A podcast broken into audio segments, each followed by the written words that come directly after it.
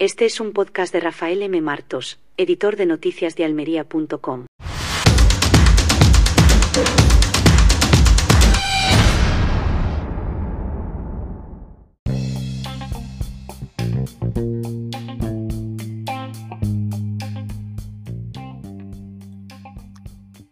Pedro Sánchez tiene un plan.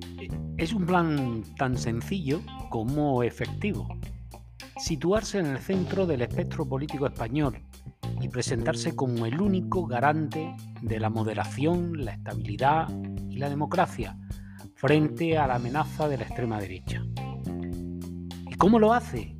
Pues muy fácil, equiparando al Partido Popular y a Vox como dos caras de la misma moneda el saco de lo ultra, de los antidemócratas, lo reaccionario. Así lo dejó claro ante el Grupo Socialista del Congreso cuando afirmó que el PP y Vox son lo mismo y que ambos representan un riesgo para España, que son la extrema derecha y la derecha extrema. Y solo él surfeando la ola reaccionaria, que es la expresión de moda en boca de todo el progresismo. Según Sánchez, el PP ha renunciado a su papel de partido de Estado y se ha entregado a los brazos de Vox, que es quien marca la agenda de la oposición. Por eso, el presidente del gobierno pidió a los suyos que se movilicen para frenar el avance de la derecha radical en las próximas elecciones. Si bien esa derecha radical es todo lo que hay a su derecha, es decir, medio país. Pero lo que Sánchez nos dijo es que él mismo ha estado gobernando con el apoyo de la izquierda radical, esa que se llama Unidas Podemos y que incluye a comunistas, populistas, independentistas y demás fauna. Esa que ha cuestionado la monarquía, la constitución, la unidad de España y hasta la propiedad privada. Esa que ha defendido regímenes autoritarios como el de Venezuela o Cuba. Esa que ha pactado con Bildu, el partido heredero de ETA.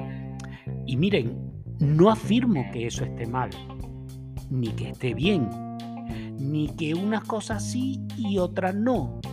Lo que sucede es que Sánchez ha hecho todo lo que afirmó mirando a los ojos de la ciudadanía que no iba a hacer. Pero claro, eso no importa. Lo importante es presentarse como el salvador de la patria frente al fascismo, como por cierto ya hizo Pablo Iglesias con su alerta antifascista tras la entrada de Vox en el Parlamento de Andalucía y que se saldó con sucesivas humillaciones electorales para su partido en general y para él en particular. Lo importante es hacer creer a los españoles que él, Pedro Sánchez, es el centro y que todos los demás son los extremos. Lo importante es olvidar ese pasado de izquierda radical y su presente de pactos con todos a los que él mismo despreció.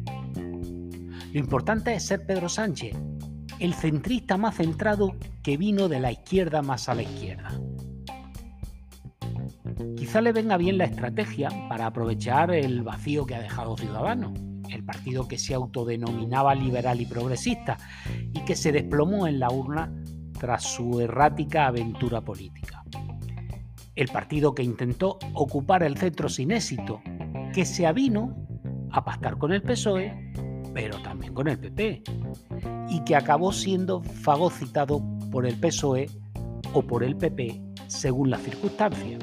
El partido que ha perdido a su último icono, Inés Arrimada, tras su sonado fracaso electoral el 28M.